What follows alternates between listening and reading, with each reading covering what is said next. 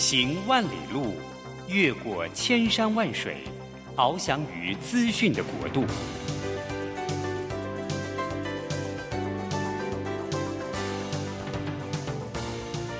以全方位的视野，飞向更高更远的目标。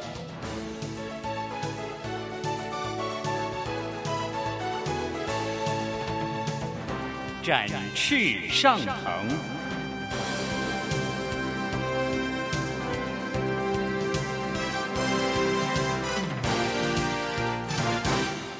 欢迎大家来到愉快读好书，我是于国定。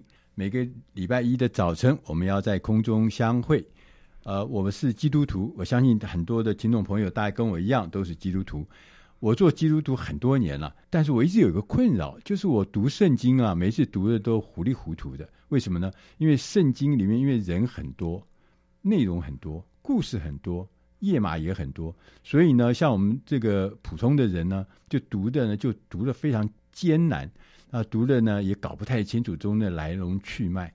我到最近的时候呢，我的好朋友他们是一个出版社，启示出版社呢，他们的总编辑给了我。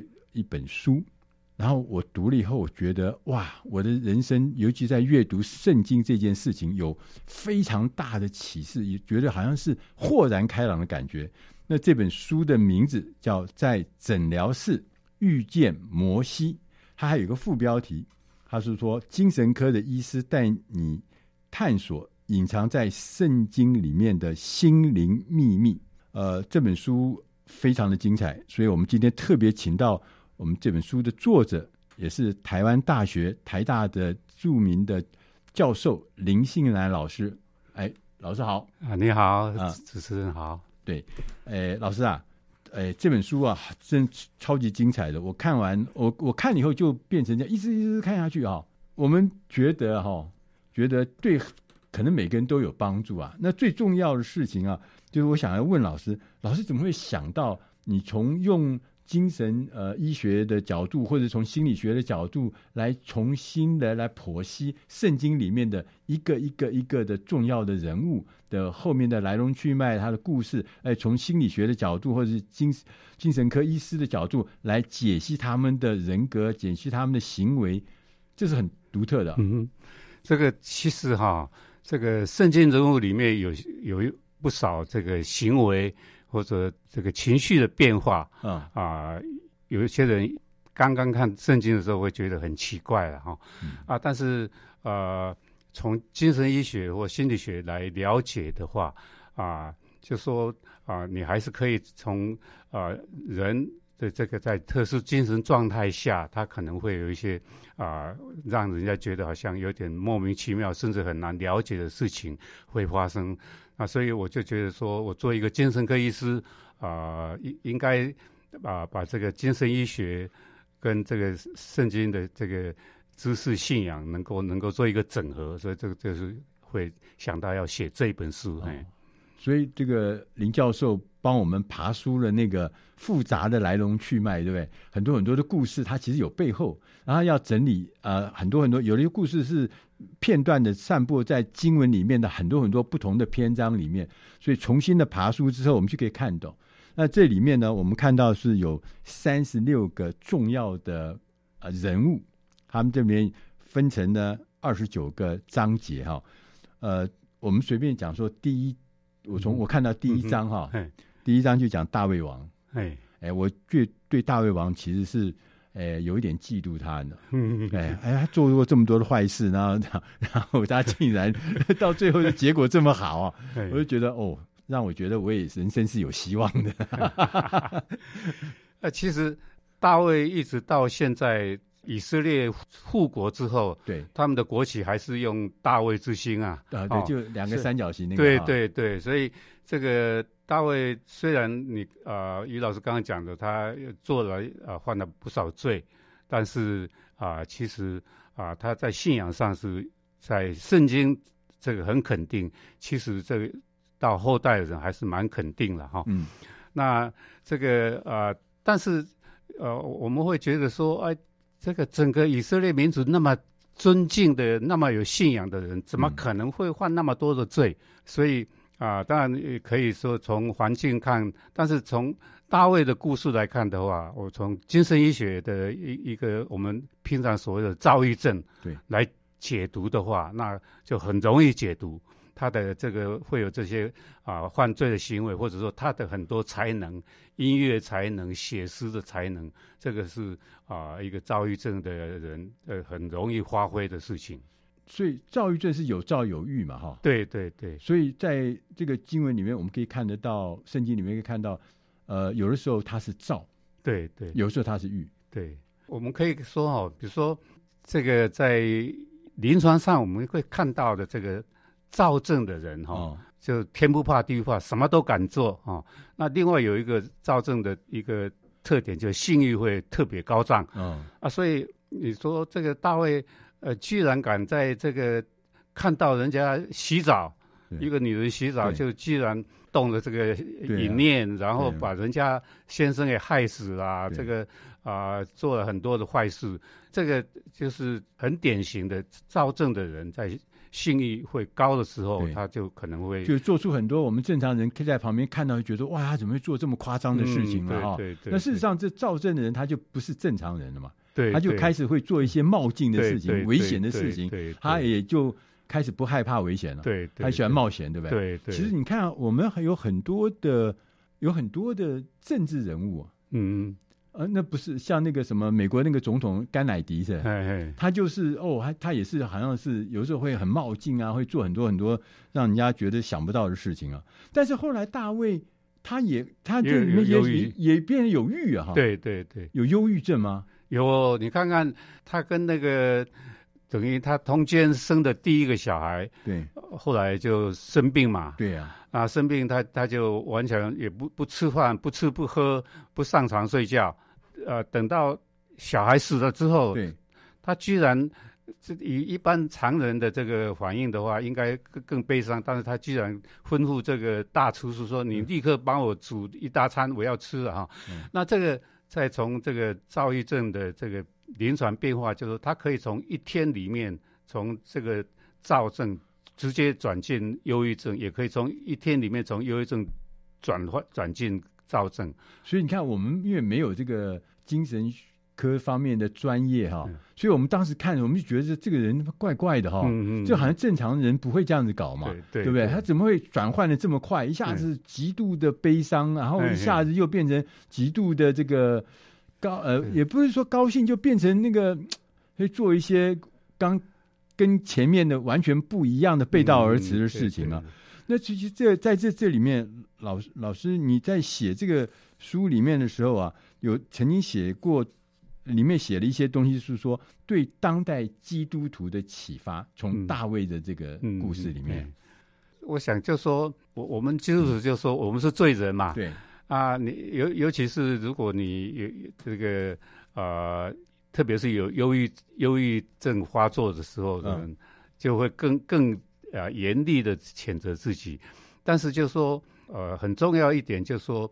在你很低潮的时候，对啊、呃，不要自暴自弃了哈。那你你很得意、很很在高亢的时候，有时候就是会忘掉自己是谁。嗯、那这个就是这个王尔德讲的，就是说每个伟人他的背后，他都有不可告人的 过去，对对对，但是每一个罪人，他也会有美好的未来。哦，哦所以就从大卫的身上。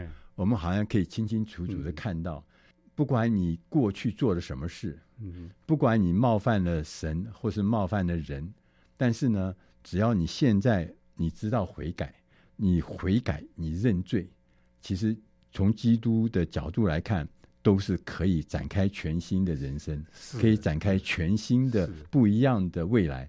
所以从大卫里面，我们从大卫的故事里面就已经告诉我们，认罪悔改。是我们随时随地都应该要做的事情，因为我们的人生会因为认罪悔改会变得完全不一样。我们要进一点音乐，好，下一个单元再来跟林老师一起来谈一谈大卫的儿子所罗门。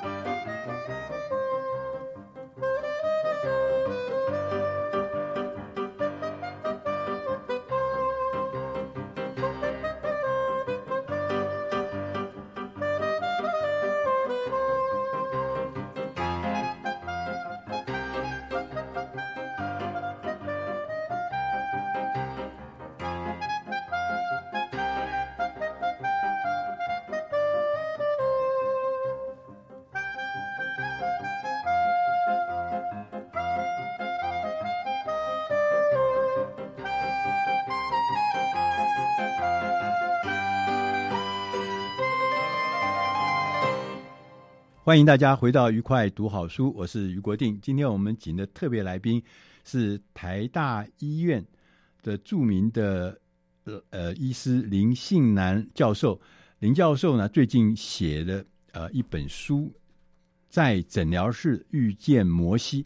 我们刚刚就谈了这本书，我们谈的这个书呢，就是说啊，原来很多圣经里面的人物，他其实背后有很多很多的原因。所以他的行为、他的性格、他的情绪，其实都是在呃精神学上面都可以找到脉络的嘛。嗯嗯、那我们刚刚谈了大卫，现在我们就想来谈谈那个大卫的儿子，对吧？所罗门，啊、这也是好像历史上很多很多地方会谈到所罗门哈。对哎，这个所罗门呃，号称是世界最聪明的国王，最聪明的人哦。哦对啊、呃，这个呃。相传这个非洲的这个一个一个国家的那个女王啊，就是圣经叫四八女王，对对对啊，来来要要挑战她的智慧，后来就跟她有一夜情啊。对，是好。那所罗门其实我们可以说用用我们现代语言来讲的话，他是啊富二代，这个官二代，通通这个所有的好处他通通有 了，而且这这个他。呃，他国王的儿子啊，对，然后他老爸这个大卫还帮他筹备了所有要盖圣殿的这个材料，材料都准备好，设计啊，啊，对，而且他他他刚刚就任国王的时候啊，那那个那个祷告词真的是很棒的信仰，但是可惜他这个这个金钱。啊、呃，婚姻外交啊，我们可以说所罗门是用婚姻外交娶了几百个，去联姻，对对联姻。那后来就跟着这些呃，这个他联皇后的这个拜他们的神啊、哦、啊，所以这个这个很可惜，就是说因因为这个啊、呃、得意忘形之后，就忘了自己是谁啊啊。嗯啊，到到爬到很高的时候，常常就认为自己很行了，啊，结果他就到后来，啊，这个很好的开始，结果就是啊，变变成很凄惨的这个呃结局结局。嘿，对，我们记得我们小时候，我们在呃很多的地方有听过那个故事嘛，就是两个女性，两个女人，他们在争夺一个孩子，嗯、对不对？嗯、然后呢，争夺不下，那最后呢，所罗门所罗门王就出来说。那就拿一把刀来把这孩子劈成一人一半啊！啊，你们大致、嗯、那那妈妈跟就两个女人就最后有一个就觉得说退让，啊，嗯，让他；另外一个说啊，没关系就劈了。嗯、那这从中间他就分辨出谁可能是比较真心在乎孩子的生死哈。嗯嗯，来来判断谁是应该得到这孩子。那像我们那个时候，我们就看到他呃非常非常的。有智慧处理事情，但是我我我我有一个呃特别的想法，就是说他除了有智慧以外，他还写了很多东西，是啊，对，所罗门在在旧约圣经里面啊，这个相传像这个呃传道书啊，这个箴言啊，哈，这就说认为是所罗门写的，所以他应该是很有才华了，对啊，不过就是可惜，就是到后来就。嗯，没有没有守住，见着欲呃歧途了。嗯，不，他这个人看起来也是蛮蛮是像是帝王之家的小孩。对其中有一个就是清除异己，对因为对。因为从我觉得全世界都一样，对，就是个只要是王位啊，对。那就很国王都有很多小孩嘛，对，对。那各个王大家都想要看这个位置嘛，然后大家都要争夺，嗯、对不对？那个时候，嗯、我想他能够。他他能够，他他当他说他当王位的时候，继王位的时候才二十岁啊，对对，所以他也是一个厉害的角色哦，对对。啊，就是他他他的妈妈还有这个先知就帮、嗯、帮他把这个要可能会跟他抢夺这个王位的人排除掉，嗯、然后之后他就继续清除了，这个这个历代都是这个样子，对啊，哎，我们最近看到有些。政治的什么呃世代更替，然后就清除这清除那，原来古时候就有了哈。嗯，呃，而且他里面还讲到说他好大喜功嘛，他拜偶像嘛。对对对啊，所以就变成他的人生的这个呃很大很大的遗憾了哈。对，因为他在这在这个书里面，嗯、呃，老师有特别有讲到的是对现代人当代人的启发，也讲到对。当代基督徒的启发？这个呃，就说我我们有好的开始、哦、啊，那如果你没办法持续下去的话，狂有这个这个好的开始、嗯、啊，这这就丧丧失掉了你的这个这个这个、优势啊。照理讲，应该就是说你得到了这些恩赐，应该是要要去造福别人，对哦。但是这这个啊，如果你忘掉了这个啊。所有神给你的恩赐是要去照顾别人的话，啊，只只考虑自己的利益，那这样的话很可惜啊。从某种角度来看，这是不是就忘掉初衷？对对，你最时最早的时候，我看所罗门其实一个很棒的，有对，你看他写的那些诗，写的那些文字，嗯、就看起来他的心是很沉静的，然后有智慧的，他也有很大的愿望，想要做一些大事嘛，哈。对对，可是到就是说这个事情是。莫忘初衷，可能是很重要。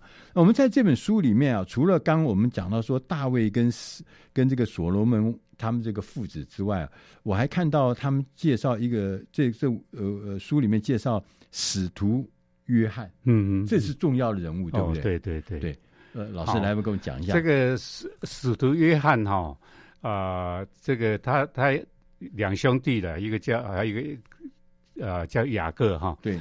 那啊、呃，他来做耶稣门徒时，耶稣给他取一个名字，中文翻译就是雷的儿子，哦、就像 他他那个 脾气暴躁，像 像雷公一样啊、嗯。所以他这个这个过程中，他也也也呈现过这样，比如说他跟耶稣说：“哎，你如果做王的时候，嗯。啊、呃，我我跟我这个哥哥一要做左右呃宰相哦。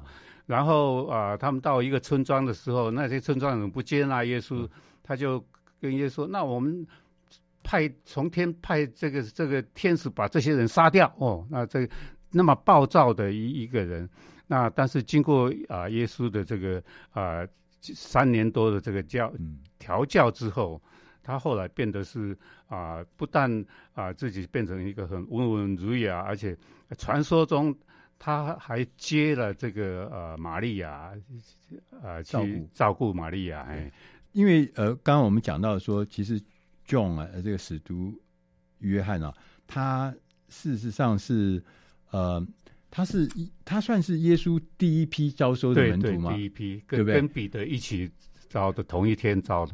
对啊，那我们在最熟悉的情况就是他在打鱼嘛，对不对？对对。然后这个耶稣经过的时候，就叫他对呼唤他一起去。但是我们其实我们对呃约翰。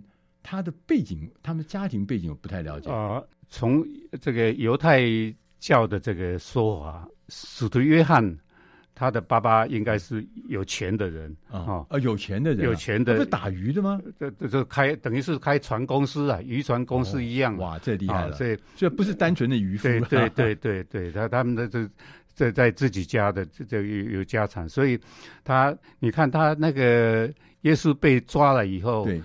那个要进那个大祭司的院的时候，对对对对，那个使徒约翰他还可以，啊、呃，跟门房讲一讲，就可以把把这个彼得带进去，所以意思表示他们他他们是这个交友很广，就跟大祭司是还有交情的，对对对，对，有大祭司的家人啊，那些门房哎都认得他，对对，是认为是说有钱人家，而且他爸爸应该交友广阔，嗯嗯嗯，所以呃，我们可以看得出来啊、呃，在。使徒约翰的身上，我们有看到说，你原来是一个性格非常暴烈的人，嗯、甚至被形容成雷的人。就他在啊，经过这个耶稣的带领之后，他得到很多启示，他最后变成一个非常非常蒙恩，也非常非常、嗯、呃，怎么讲？就是我们耶稣把他带在身边最重要的三个门徒之一嘛，哈、嗯。所以我们在讲说，我们自己在基督教里面。其实好好的读圣经，我们在这中间会得到真的非常非常多的启示哈。那我们也看到这个圣经里面也告诉我们，其实人我们不可以千万不要可以认为自己是一定怎么样或一定不能怎么样。可以在我们基督教里面可以看得到耶稣的这个智慧告诉我们，能量告诉我们，这个让我们都可以变成一个呃顺服的人，而有智慧的人。我们要进点音乐，下一个单元我们再来跟。林信南老师，我们来谈在诊疗室遇见摩西。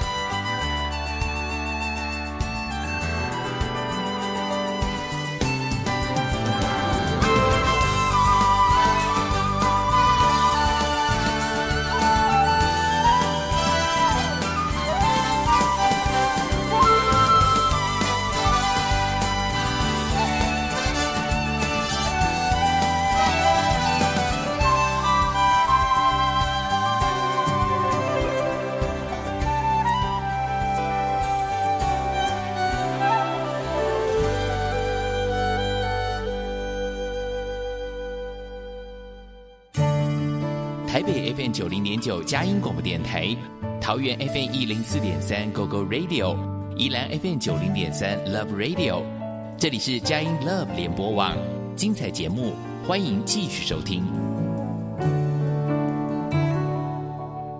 欢迎大家回到愉快读好书，我是于国定。今天我们的特别来宾是在诊疗室遇见摩西这本书的作者，也是台大医院的教授林信南医师，我们刚刚跟教授、跟林老师啊一起，我们就聊了，在圣经里面其实有很多的事情，有很多的故事，有很多的章节，是很值得我们每个人在阅读圣经的时候仔细的去咀嚼的，仔细的去体会的。嗯、那呃，我们看到呃这本书在诊疗室遇见摩西，我们就看到呃我们林老师哈，嗯、林信南老师他。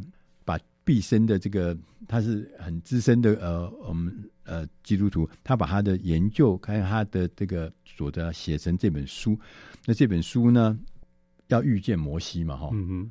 所以老师要不要来跟我们呃讲一下摩西的故事？好啊，呃，摩西是呃，在以色列民族来讲，他们就是认为最最。伟大的的先知了，他们的那个对这个法律都是从摩西这个制作过来的。对，哦，那这个呃，摩西他的最有名的故事就是说，他出生的时候，这个埃及王就是对以以色列人啊，也是这个生育的都好快，所以人口增加很多，他们害怕。啊，所以开始就说以色列出生的男男婴全部要杀死。他是仅限于以色列人，对，埃及人没有，没有。哦，啊，那啊，这个摩西这个出生的时候，他的啊妈妈啊觉得这么可爱的一这个男婴啊不忍，就是藏藏起来，但是后来还是没办法，那就就把他这个摩西的姐姐就把他编一个篮子放到那尼罗河，那刚好就是。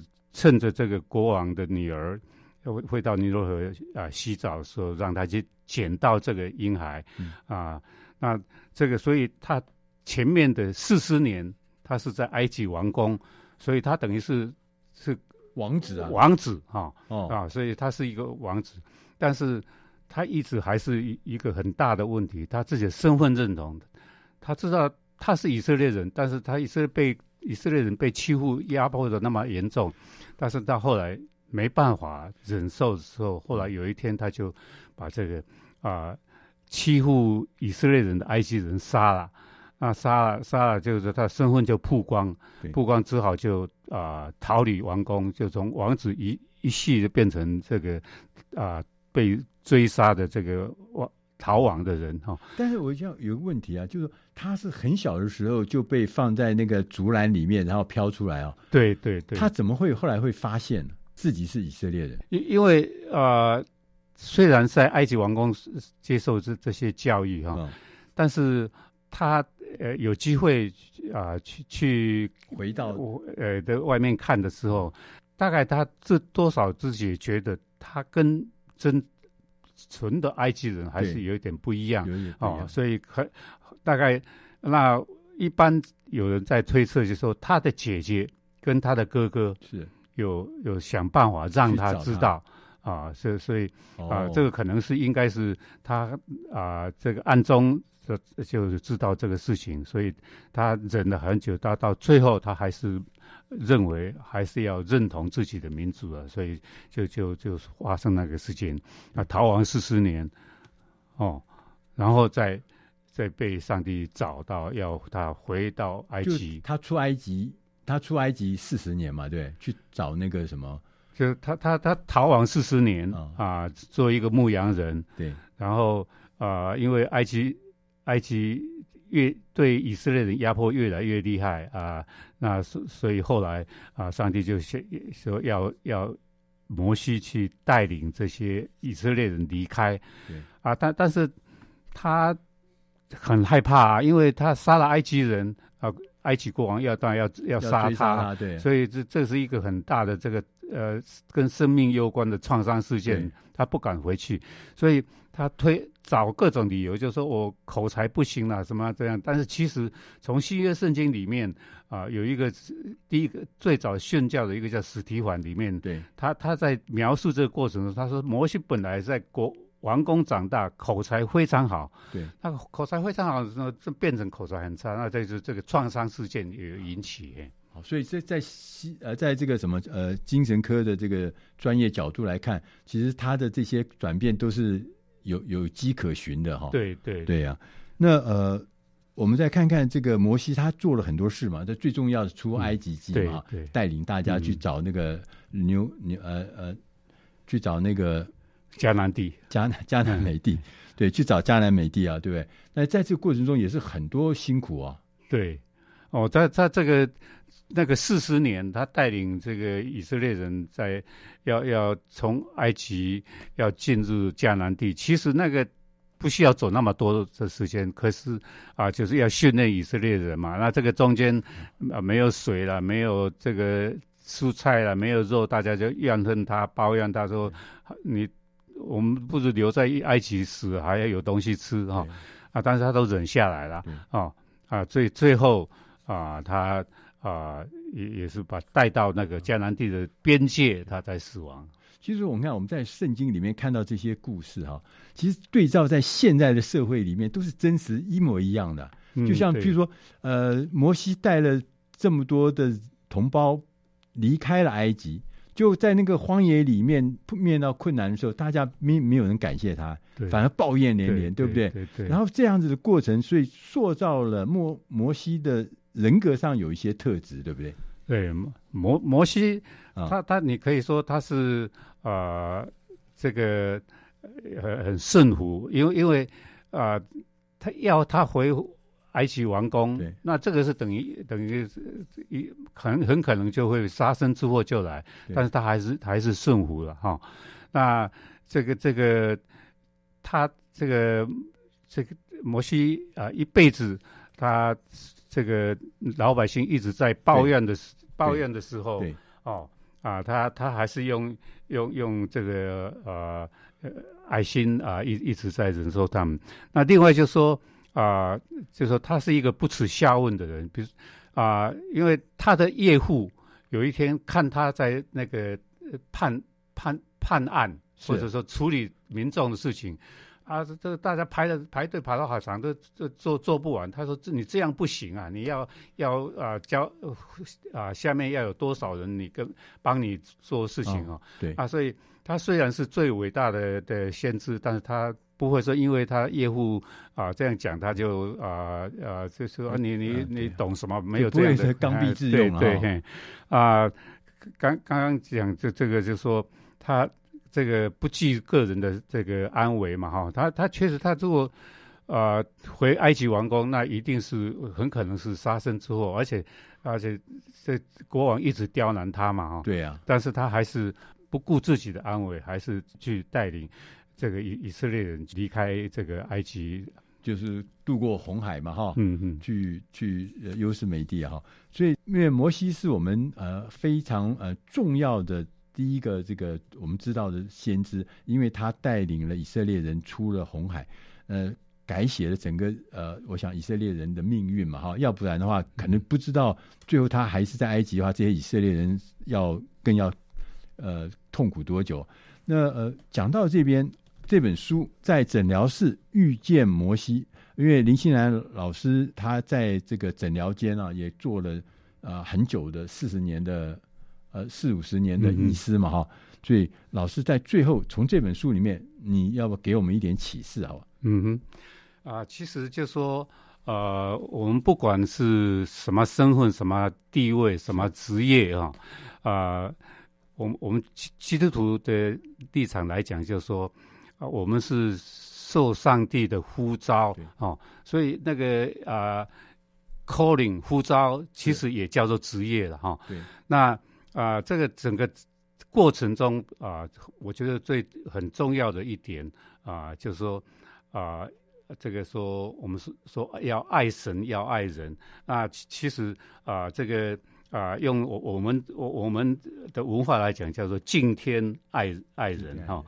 那敬天就是这个这这个对对神嘛。嗯、那如果你啊、呃、能够敬天爱人的话，啊，不管你是在做什么职业，做什么啊，你是啊在顺境或逆境啊，你你认为这个都是啊上上帝呃给你的安排的话。那这样的话啊，你你就啊不不会啊在那边啊埋怨抱怨。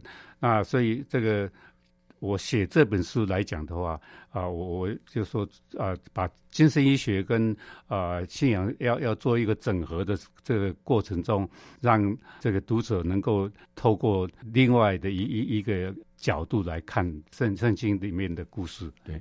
其实我们在老师的这本书里面，我们也看到很多很多不一样的角度来解读，但是这个不一样呢，是有科学根据的，是有专业的理论的基础支持的，让我们可以知道，让我们更透析在圣经的人物的背后有很多很多的脉络，有很多很多的故事，但是也有很多很多让我们呃学到。启发到的一些事情，我们今天非常谢谢林信南老师来我们节目里面。呃，谢谢，呃，让我有机会在这里跟大家分享。好，我们谢谢老师之外，我们也要谢谢大家的收听。我们下个礼拜同一时间空中再会。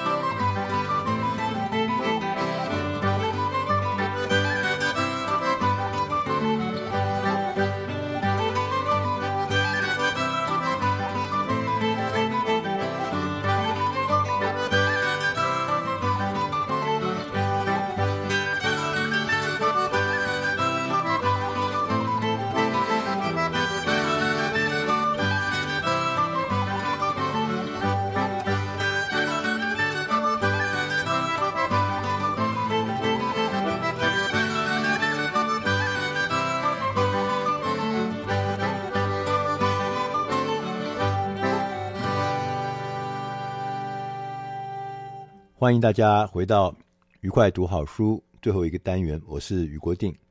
今天我们我们选的这本书，它的英文名字叫做《Be Your Future Self Now》，就是中文翻译成“现在就做未来的自己”。它有个副标题是“刻意改变自我的科学方法”。这本书的作者 Benjamin Hardy。是呃心理学专家，他在书里面就告诉我们，他说，如果我们常常阅览浏览这个 YouTube 的话，我们大家可能都知道有一个非常有名的 YouTuber 叫做野兽先生 Mr. Beast。这个野兽先生呢，他的这个频道订阅人数到二零二二年呢七月已经突破了一亿大关，就是有一亿个人订阅他的这个频道。他的这个频道主题内容大家可能看过，如果你没有看过的话，大概也听过，就是他走的都是很夸张的路线。同时呢，他还甚至呃花很砸大钱来邀请路人来参与这个频道的演出，包含玩游戏了。在 FOPS 富比士杂志公布的全球收入最多的 YouTuber 里面那个排行榜上面，哈。这个野兽先生呢，Mr. Beast，在二零二一年呢，他的影片总共累积了一百亿的收看观看的次数，一百亿哦，哇，吓人！所以他全年的收入竟然高达美金五千四百万，五千四百万美元哦，这人是十五亿台币左右的这个收入哦，那是全世界排名第一的 YouTuber。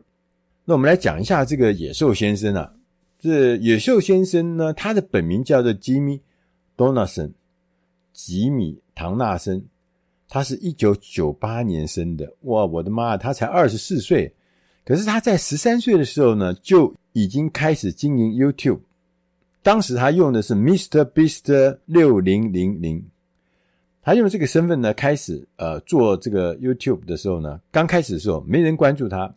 也人也很少，但是到了十三岁，但是他到了十七岁的时候，他做了一件很重要的事情，他拍了四支影片。这四支影片分别是给六个月后、一年后、五年后和十年后的自己。他将影片呢上传到了 YouTube，同时呢安排呢在六个月后、一年后、五年后跟十年后来播出。每个影片都很短，都只有两分钟。他很单纯的对自己的未来讲话，讲一段话，诉说呢，说自己呢在未来要做到的事情是什么？六个月以后要做什么？一年之后我想要做到什么？五年之后要做到什么？十年之后要做到什么？其中呢，譬如说他给自己五年之后。在影片中，他讲，他说：“我当时只有八千个订阅，他希望五年之后可以到一百万的订阅。事实上，在二零二零年，就是五年之后，他的频道已经有四千五百万订阅。他说，这种啊，跟未来的自己对话，或跟未来的自己约定呢，是可以帮助我们自己前进的一个很好的方法。”也正是我们今天要跟大家要介绍的这个这本书最重要的核心观念，就是跟自己的未来对话跟约定。过去啊，我们心理学家都相信决定论，就是说你今天的生活方式，你今天的工作态度呢，就是你过去造成的结果。哎，我们以前不是讲吗？种什么因得什么结，得什么果。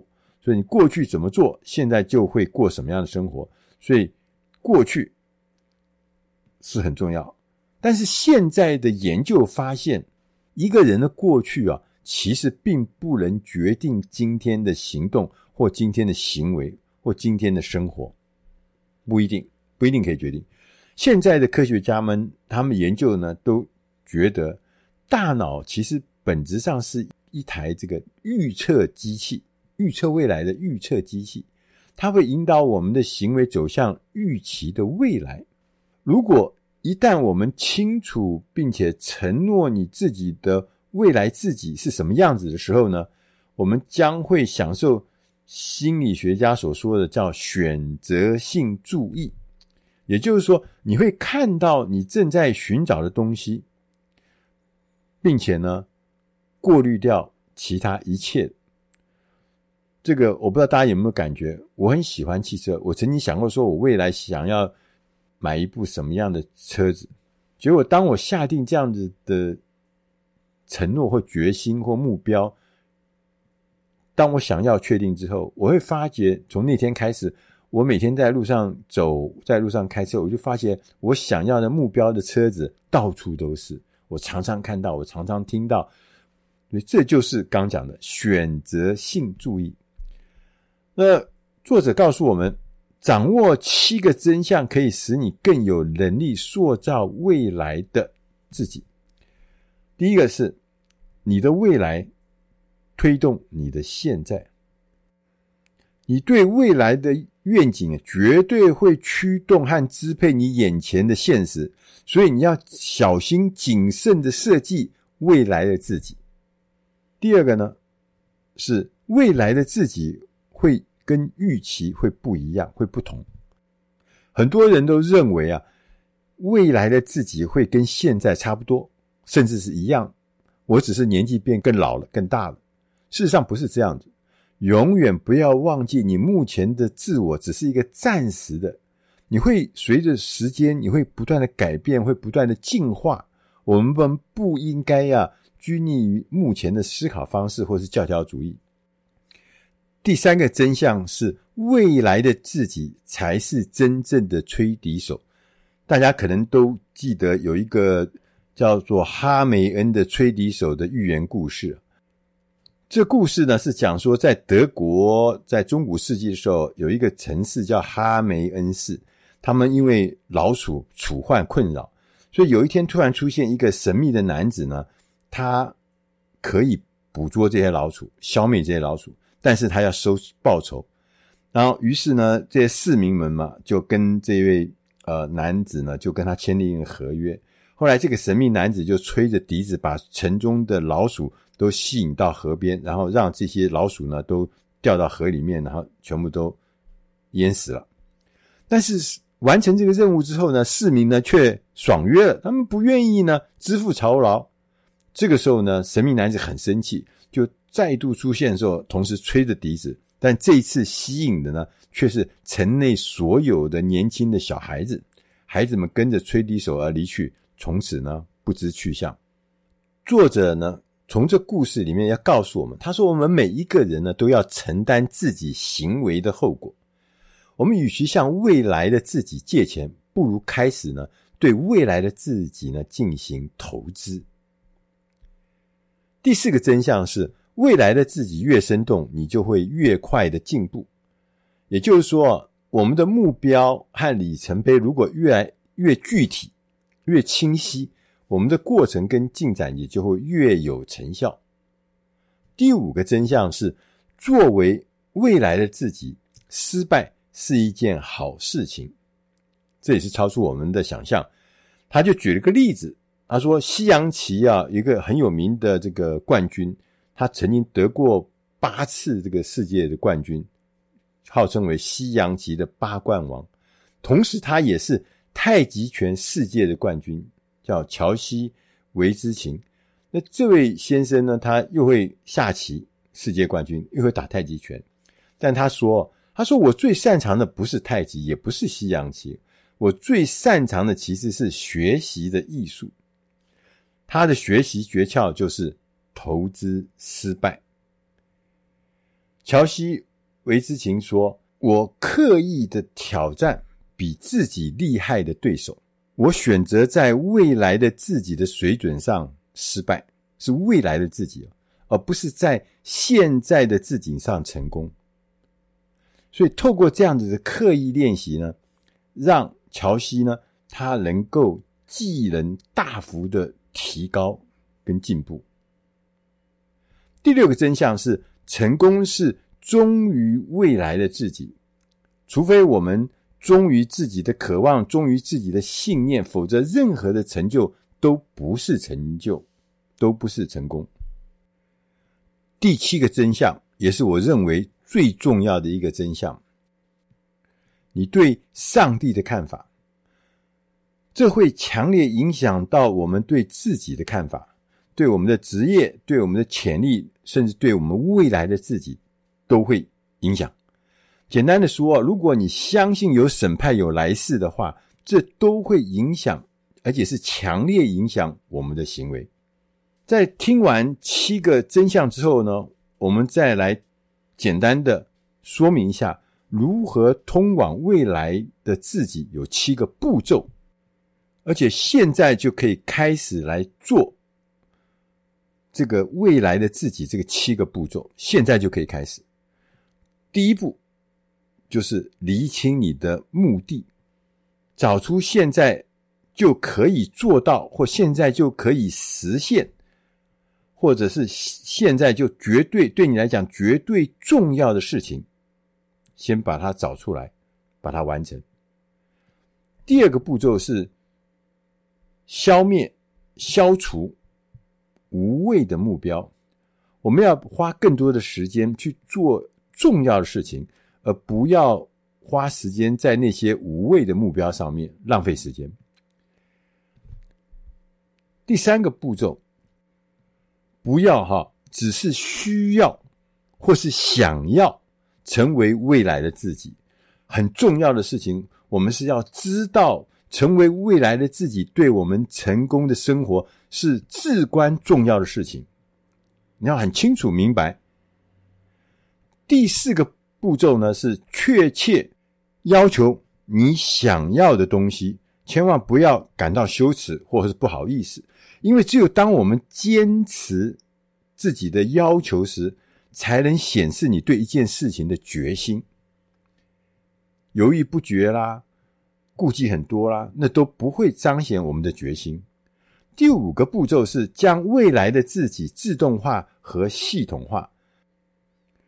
简单的方法就是我们建立一个系统，让自己不必因为有太多的选择。或者每一件事情都要做决策，都要做判断，而造成的决策疲劳，或是浪费时间在无谓的目标上。所以建立这系统，让它自动化来帮助你成为未来的自己。第六个步骤是为未来的自己定定时间表。我们如何来花费我们自己的时间？是我们对未来的自己赋予多少承诺最清楚的指标，也意思就是说，如果我们花更多的时间，表示我们对于未来的自己这件事情呢，是更承诺更大、更清楚。所以时间，我们必须要把它制定的清楚的时间表，啊，把最重要的时间花在这件事情上面。第七个步骤是积极完成不完美的工作。作者还特别告诉我们，他说：“完成哦，完成要比完美重要。任何人都可以开始，但是很少人能够顺利的完成结案。大部分的人都是半途而废。所以，我们越常完成，而不是要追求那个完美的话，我们就越快能够加快自己的脚步，成为未来的自己。”我们听完了七个步骤、七个真相之后，我们讲到这边，我们要总结的跟大家说，未来的自己的这个概念其实很简单，但是能够做到的人却很少。作者呢，建议我们，我们可以尝试来做一个叫做行动的逆向设计的概念，也就是我们把我们的决定、把我们的行动。